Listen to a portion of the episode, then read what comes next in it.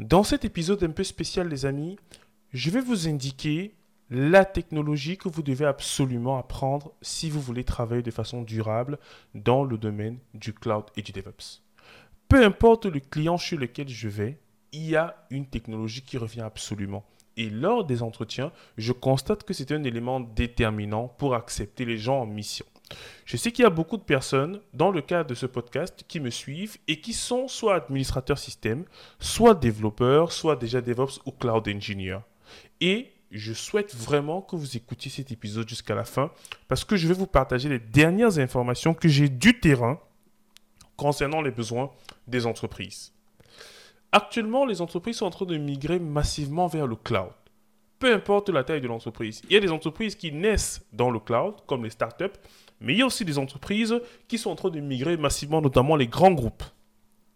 Que ce soit euh, la Poste, que ce soit Airbus, que ce soit CMA-CGM, bref, ils sont en train de réaliser un certain nombre de migrations dans le cloud.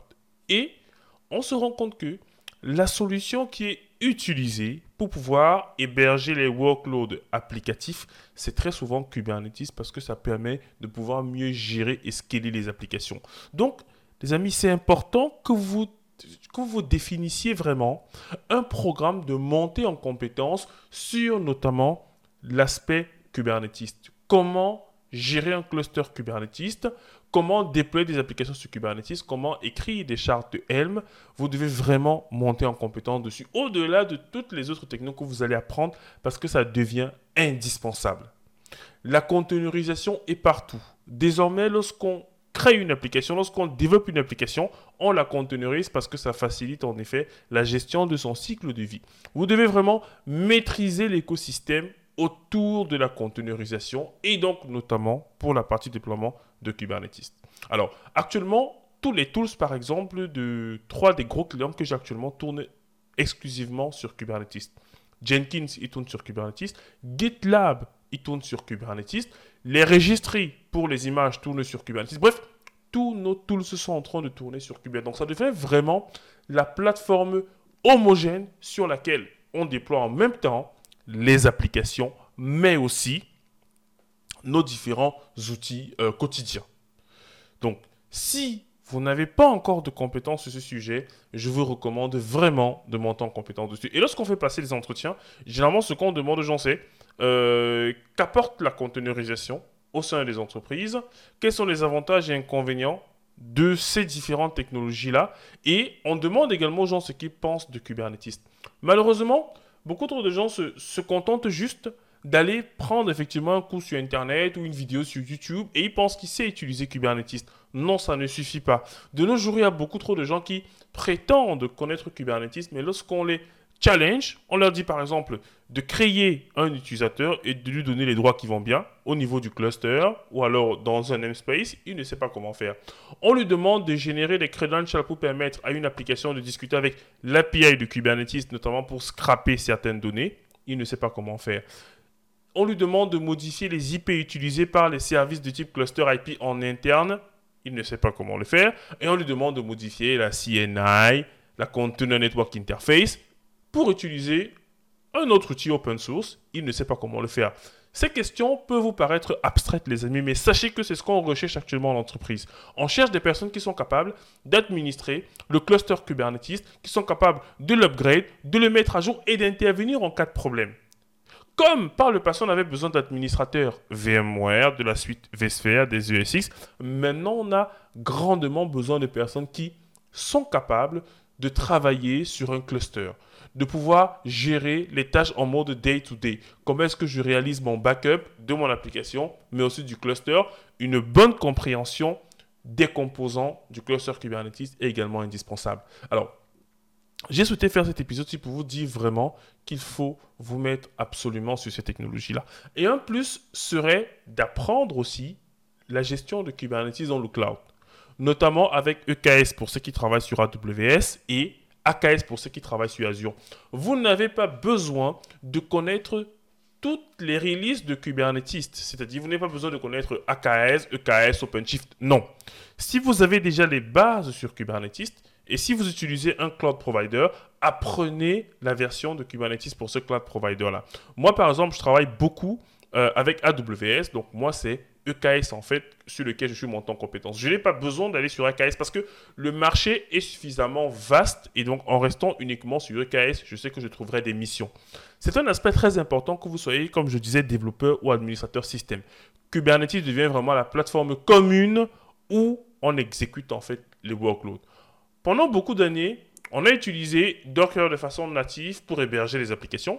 Euh, je donne encore une formation du côté de la Suisse et eux-mêmes, ils utilisaient Docker et Docker Swarm pour héberger leur workload. Mais ils ont très vite vu qu'il y a un certain nombre de limitations. Et eux, ils sont passés, par exemple, sur la version de VMware euh, de Kubernetes qui s'appelle Tanzu. Mais ça n'empêche qu'ils ont dû faire monter toutes les équipes en compétences dessus. Donc, si vous êtes déjà actuellement en mission chez un client, sachez que tôt ou tard, vous allez devoir passer sur Kubernetes. C'est un passage entre guillemets obligatoire. Je suis vraiment un fan des microservices et c'est notamment pour ça que j'anime énormément de, formations dans ce sens-là. Et je peux le constater chez les clients. Ceux qui maîtrisent la containerisation, ceux qui maîtrisent l'orchestration, ceux qui maîtrisent l'automatisation passent toujours au-dessus de la mêlée et ceux qui ont les meilleurs salaires et les meilleurs TGM pour ceux qui sont freelance. Donc vraiment, faites le job, faites le taf et montez en compétence sur Kubernetes. C'est dans ce sens-là qu'il y a de cela quelques semaines, j'ai produit euh, un cours dédié en fait à ça. Euh, notamment Kubernetes Certified euh, Administrator, donc la CKA, qui est la certification qui permet d'attester votre capacité à gérer au quotidien un cluster Kubernetes. Et là, j'ai essayé d'aller au-delà de la certification.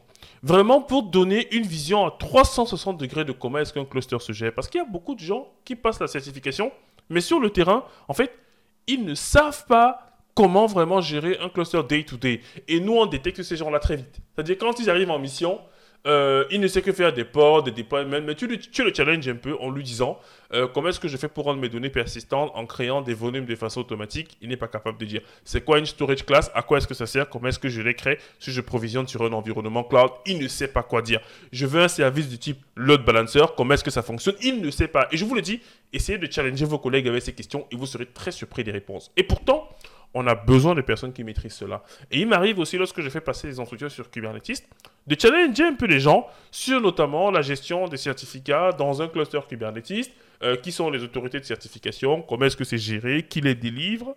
Et j'essaie également de voir si connaît le détail des composants. Qu'est-ce qu'on peut remplacer? Quels sont les composants qui sont internes à Kubernetes? Quels sont les composants qui sont externes ou qui sont sous forme de plugins, comme les CRI, Container Runtime Interface, les CNI, et ensuite les tout nouveaux euh, euh, euh, Container Storage Interface, les CSI. Donc, ces termes-là peuvent vous paraître flous, mais je vous dis, si vous comprenez et maîtrisez ces concepts-là, vous allez être redoutable. Les consultants experts Kubernetes sont très très bien rémunérés.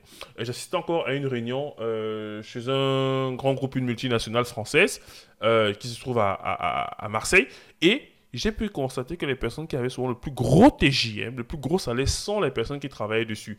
Et que même la direction misait sur cette équipe Kubernetes-là, parce qu'en réalité, c'est eux qui géraient la vie, le cycle de vie des applications métiers. Donc, c'est vraiment un aspect très important que vous devez prendre en compte. Et je vais vous mettre le lien dans la description euh, de cet épisode pour que vous alliez un peu consulter notamment cette formation-là et voir un peu euh, euh, de quoi je parle à l'intérieur. Donc, je ferai vraiment l'effort dans les, prochaines formations à venir de rajouter des éléments qui sont liés par exemple à des choses que je fais en mission et que je me rends compte que les gens n'ont pas alors qu'ils sont certifiés. Il y a beaucoup de gens qui sont certifiés, mais il y a plein de choses qu'ils ne savent pas faire. Et ça, c'est souvent très décevant. Et c'est pour ça que je me méfie même encore plus de ceux qui sont même certifiés, parce que souvent, ils partent se certifier juste pour avoir la certification et ils n'essaient pas d'aller beaucoup plus loin. Et donc, moi, dans cette formation-là, j'essaie d'aller beaucoup plus loin pour faire en sorte que ceux qui terminent cette formation-là, mais du coup, soient solides lorsqu'ils iront en entreprise. C'est fondamental, les amis, c'est fondamental. Donc, si cet épisode vous a semblé pertinent, n'oubliez pas de vous abonner sur la plateforme sur laquelle vous nous écoutez. Ça fait extrêmement plaisir. Ça augmente également la portée de nos enseignements. N'hésitez pas aussi à nous laisser une notation pour que l'algorithme de la plateforme sur laquelle vous nous écoutez, ben, du coup, nous référence mieux. Et bien sûr, ça nous fait toujours extrêmement plaisir que vous nous souteniez et que vous nous suivez au quotidien. C'était Diran Tafen, votre formateur passionné. Je vous dis à très bientôt sur votre podcast préféré. À très vite.